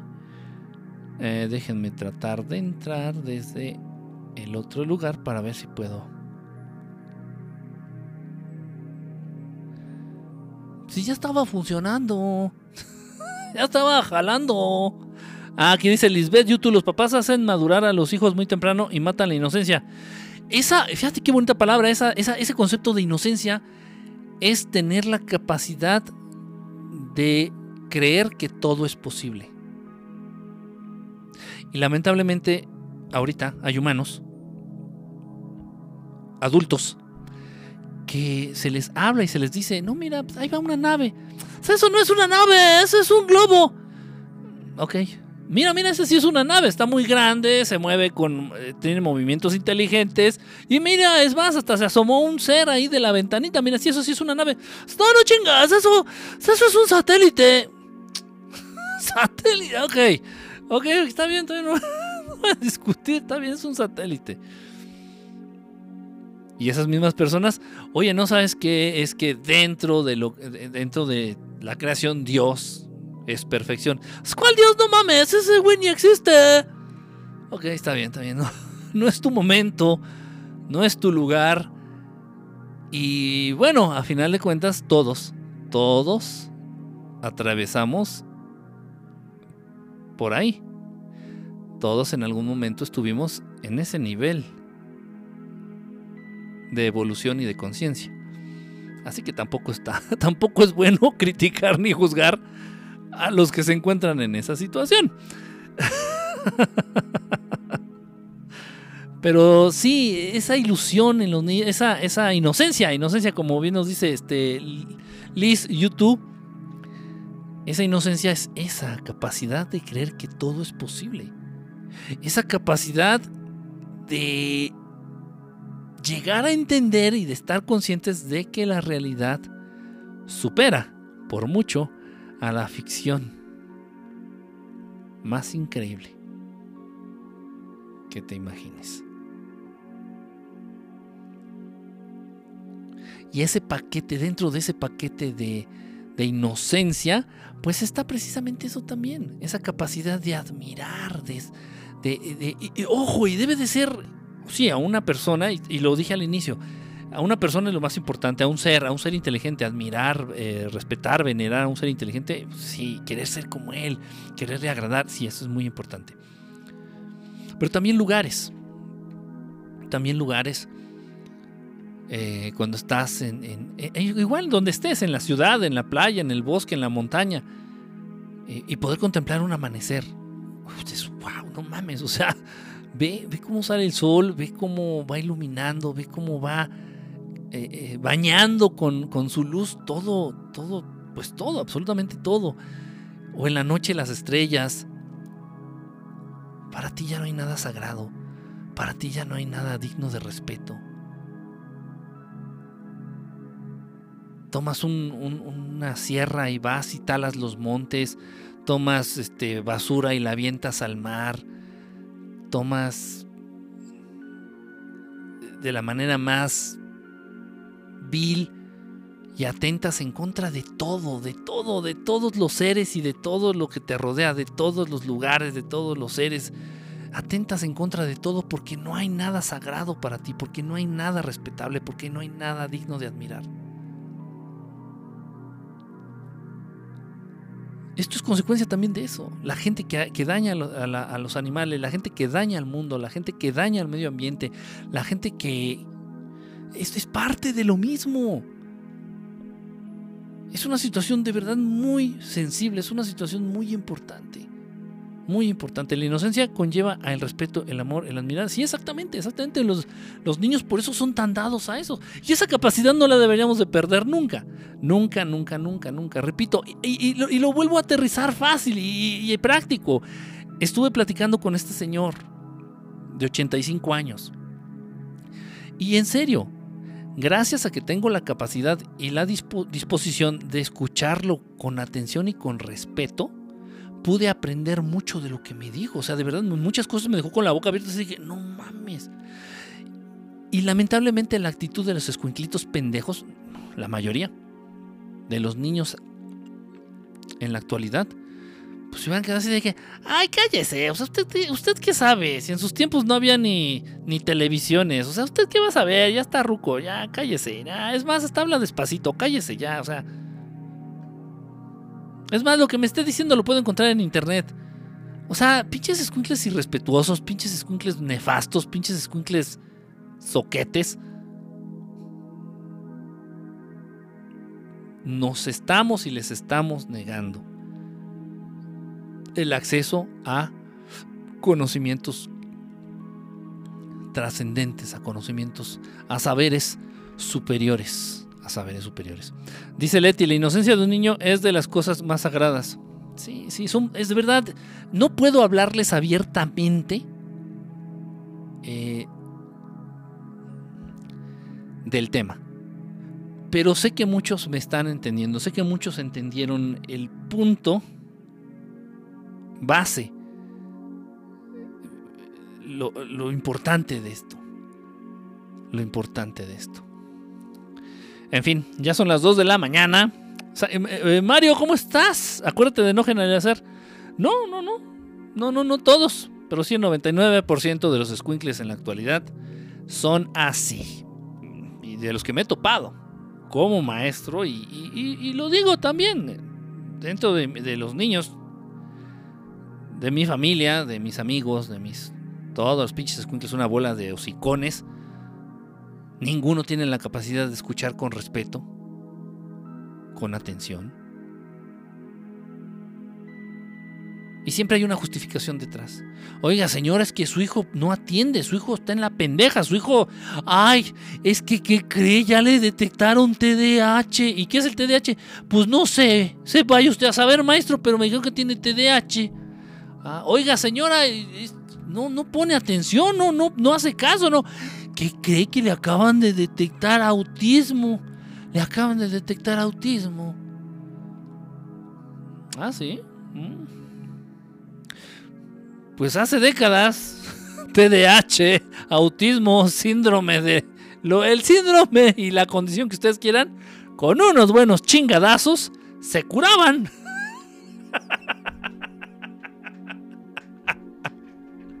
y mis pobres colegas, mis pobres colegas psicólogos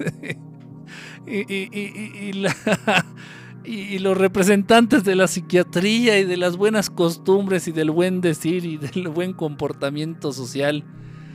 Ya sé que me quieren mentar la madre, háganlo para que puedan dormir en paz. Pero todo eso antes con unos buenos chingadazos se curaban. Es lo que hace falta, unas chingas a los niños milenios Y, ven los papás de verdad faltándole el respeto a los maestros. Ven los papás que los niños le faltan el respeto a los maestros. Si usted está muy bien, hijito, si usted está muy bien, no se tiene que dejar de nadie y menos de un pinche viejo mediocre que por ser mediocre está de maestro ganando 5 mil pesos. Está ganando 5 mil pesos por pendejo. No, usted no se deje. Y si le dice el maestro, usted respóndale. Porque usted no es ningún pendejo, ¿eh? Vas bien, papá. Vas bien bien. Niño que no respeta a nadie. Eso incluye a los papás. No se te olvide, papito. No se te olvide, mamita. Si tu hijito no tiene la tendencia, ni la costumbre, ni la ni el hábito de respetar, de admirar a nadie, eso te incluye a ti, papá. Eso te incluye a ti, mamá.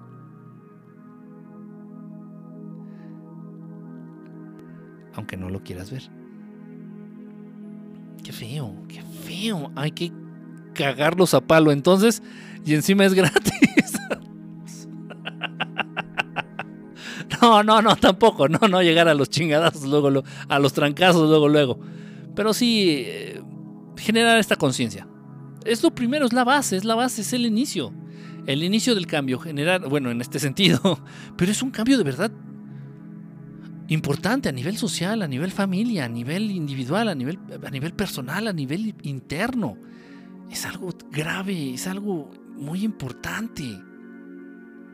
Y, es el primer paso, generar la conciencia, generar conciencia de que esto es muy importante. Y poco a poco, inducir a los niños, a las nuevas generaciones y a los nuevos papás. Porque tú como adulto no te salvas. Tú como adulto no te salvas. También tienes esa necesidad. Les puedo dar un consejo. Les puedo dar un consejo que tal vez para algunos va a resultar así como que, está diciendo. Les voy a dar un, buen mal consejo. y bueno, espero que de algo les sirva. De verdad de verdad, porque lo hago con, la mejor intención.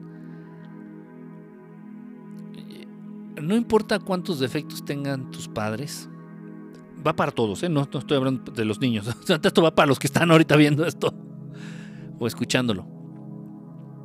No importa cuántos defectos tengan nuestros padres. Ya dije, la perfección solamente está en el Creador, en nuestro Padre Creador nada más. Entonces no importa cuántos defectos tengan nuestros padres, no importa cuánto daño creas tú o sientas que, te hicieron, que nos hicieron nuestros padres. No importa el desapego, no importan los golpes, no importan los malos tratos, no importa incluso si no, no nos atendieron en nuestras necesidades más básicas cuando éramos niños. Ahí están y no son perfectos, partiendo de eso. Ahí están tu papá, tu mamá, en caso de que tengas la enorme fortuna de que todavía estén con vida, ahí están y no son perfectos. Pero vamos a tratar en un ejercicio espiritual, en un ejercicio de bondad y de amor infinito, vamos a tratar de exaltar en nuestros padres sus virtudes. Porque ningún ser es completamente malo y ningún ser es completamente bueno. Repito, solamente el Creador.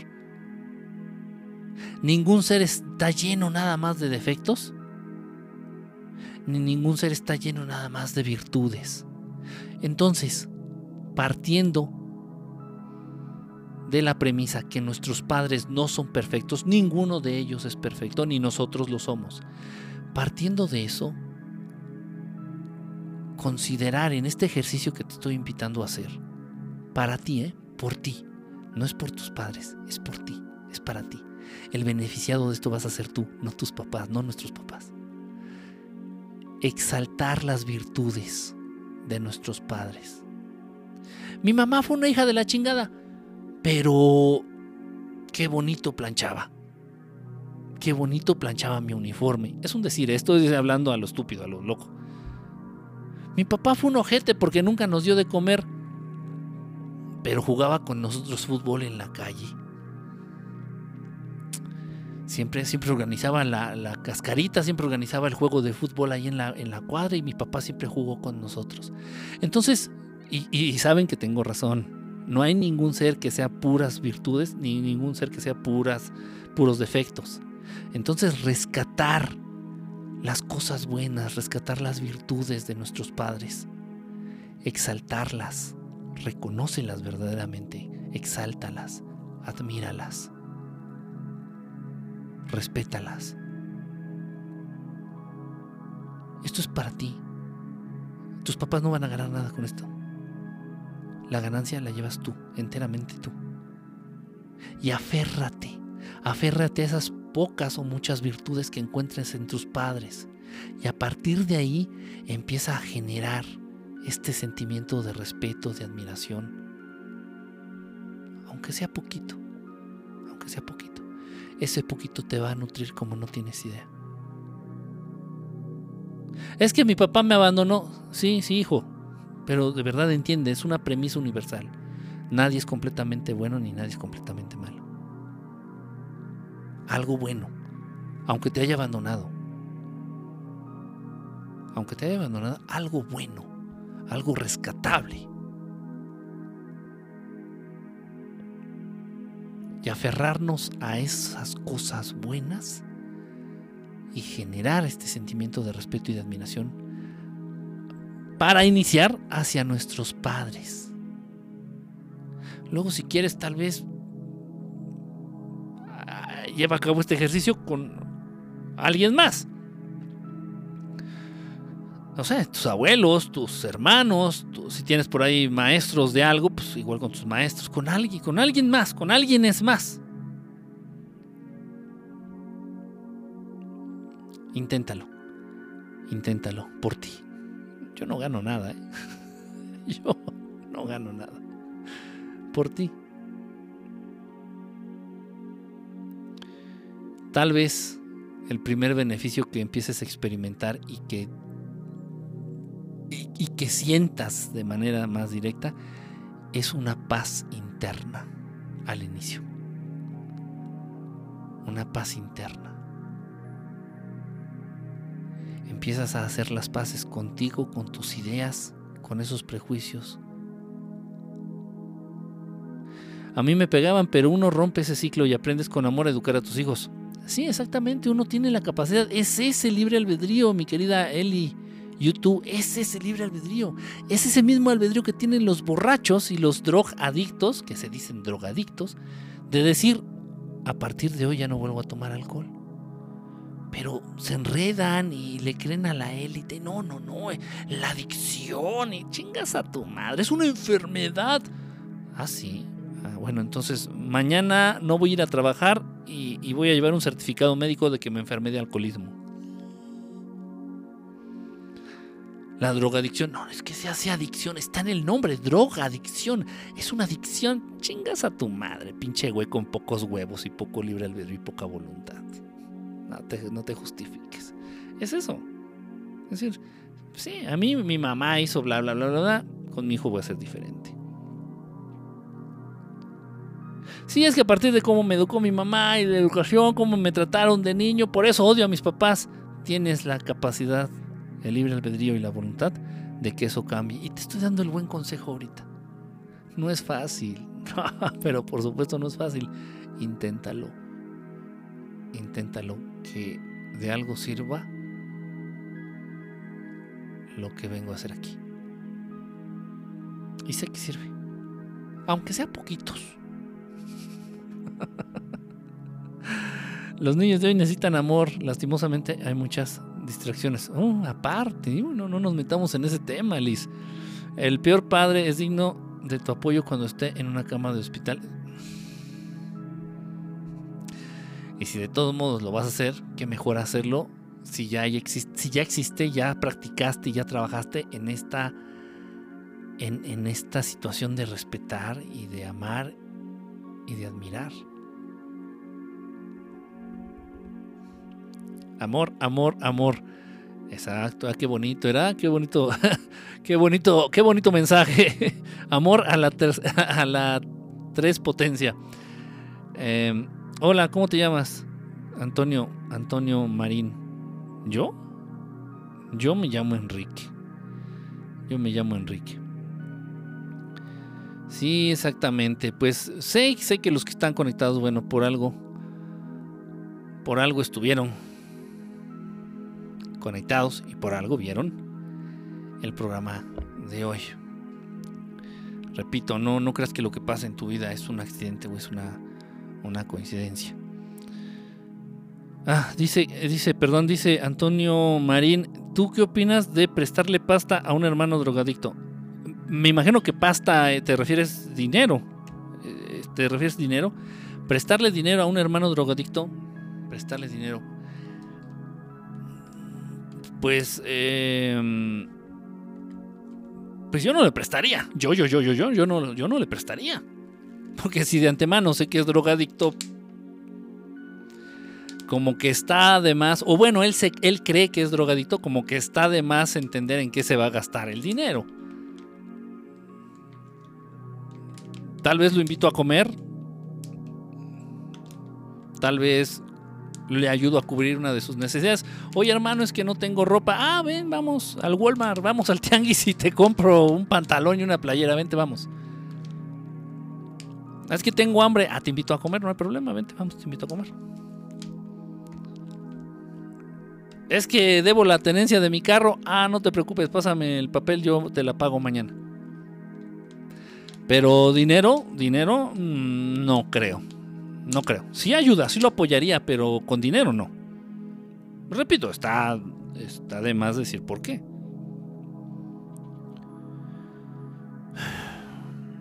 Es todo un tema, es todo un tema. O sea, hablando de las adicciones, sí involucra esto que, que acabamos de mencionar, pero las supuestas adicciones, pero hay más cosas, hay mucho más detrás.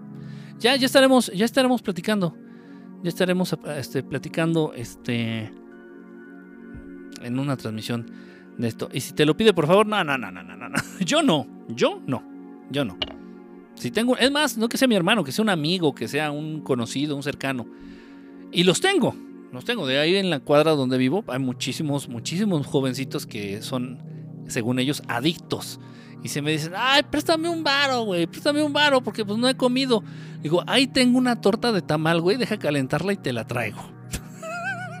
y se encabronan porque lo que quieren es dinero para, el, para su vicio, para su supuesta adicción. Pero no, dinero no doy. Dinero no doy. Para nada. Para, digo, a una persona que sé que eh, va a gastarlo en, en alcohol, en drogas, en una mugre de esas.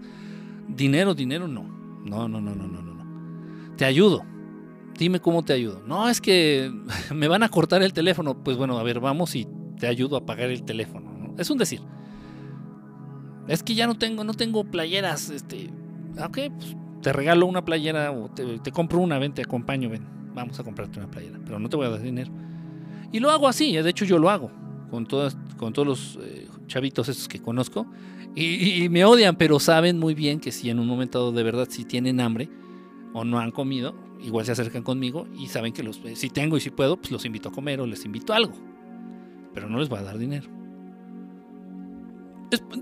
no es porque uno sea mala onda, no, uno quiera ser cruel, sino pues, simplemente por ellos. Y también yo no quiero ser cómplice de, eso que andan haciendo, de eso que los está dañando. Duermo más tranquilo si me conduzco de esa, de esa manera, nada más. Sí, tal vez es un poquito egoísta porque lo hago por mí también. lo hago por mí. Este. Eh, dice que, Enrique, ¿cada cuándo te conectas? Ah, pues en, eh, trato los miércoles, los miércoles casi siempre los miércoles, viernes y sábados. Ah, o sea, eh, generalmente las transmisiones son miércoles, viernes y sábados.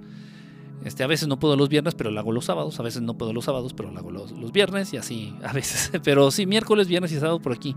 Por aquí andamos, este, Antonio. Bueno, chicos y chicas, pues ya me voy, ya me voy porque ya es bastantito tarde. Vamos a descansar. Gracias, gracias a todos los que estuvieron conectados. Eh, pues creo que estuvo bastante eh, larga la transmisión. No sé, han de haber sido yo creo dos horas de menos, unas dos horas. Pero bueno, no importa. De verdad lo hice con mucho gusto. Es un tema muy importante. Y bueno, ojalá podamos reflexionar al respecto y ayudar en lo que nos compete, poner nuestro granito de arena para ir modificando para bien todo esto. Gracias, un abrazo, un saludo. Este Mario, este Liz, una transmisión que alimenta y nos hace conscientes. No, no, ah, gracias Liz, gracias a ustedes. Este Mario, igual, gracias, brother. Leti, Nancy, este, Antonio, igual, este, gracias. Te mando un beso. Ah, ¿Qué pasó? ¿Qué pasó? Eso, ese era privado. Ese era por el Messenger, Mario. Espérate. Tú muy guapo sin barba ni bigote.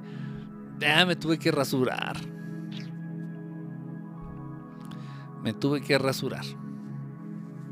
Y, de verdad, sí, ya estaba acostumbrado a la barba. O sea, siento frío. Siento frío en la cara y ven que no la traigo muy larga, generalmente no la traigo muy larga, pero sí se siente frío. Se siente frío en la cara, así me, llega una brisita y así como que. ah, pero no hay, no, hay, no hay nada a lo que no nos acostumbremos. Bueno, pues muchísimas gracias. Un abrazo. Que estén muy, muy, muy bien. Estamos en contacto. Y bueno, si puedo, hago mañana una transmisión, aunque sea cortita, ahí comentando algo. Tengo pensado hacer mañana, eh, bueno, al rato, al rato no muy tarde, una transmisión este para hacer una meditación, una pequeña meditación, una, una pequeña, un pequeño este, ejercicio de agradecimiento, una cosita así de estas. Mañana, no muy tarde. Tal vez todavía dentro de lo que consideramos en la mañana, 10, 11 de la mañana, tal vez. Entonces, este, depende también cómo esté la conexión el día de mañana. Pues, eh, felices fiestas patrias. Viva México, viva todos los países de Latinoamérica que están celebrando al mismo tiempo la independencia en estos momentos, en estos días.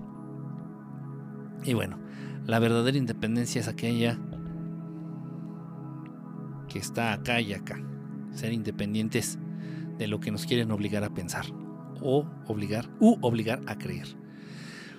Un abrazo, cuídense, estamos en contacto y déjenme ver cómo voy a cómo voy a salir de aquí porque luego no se puede. Este, bueno, sí, ya ya vi cómo. Un abrazo, cuídense y nos vemos muy prontito. Vaya a todos, gracias. Bye.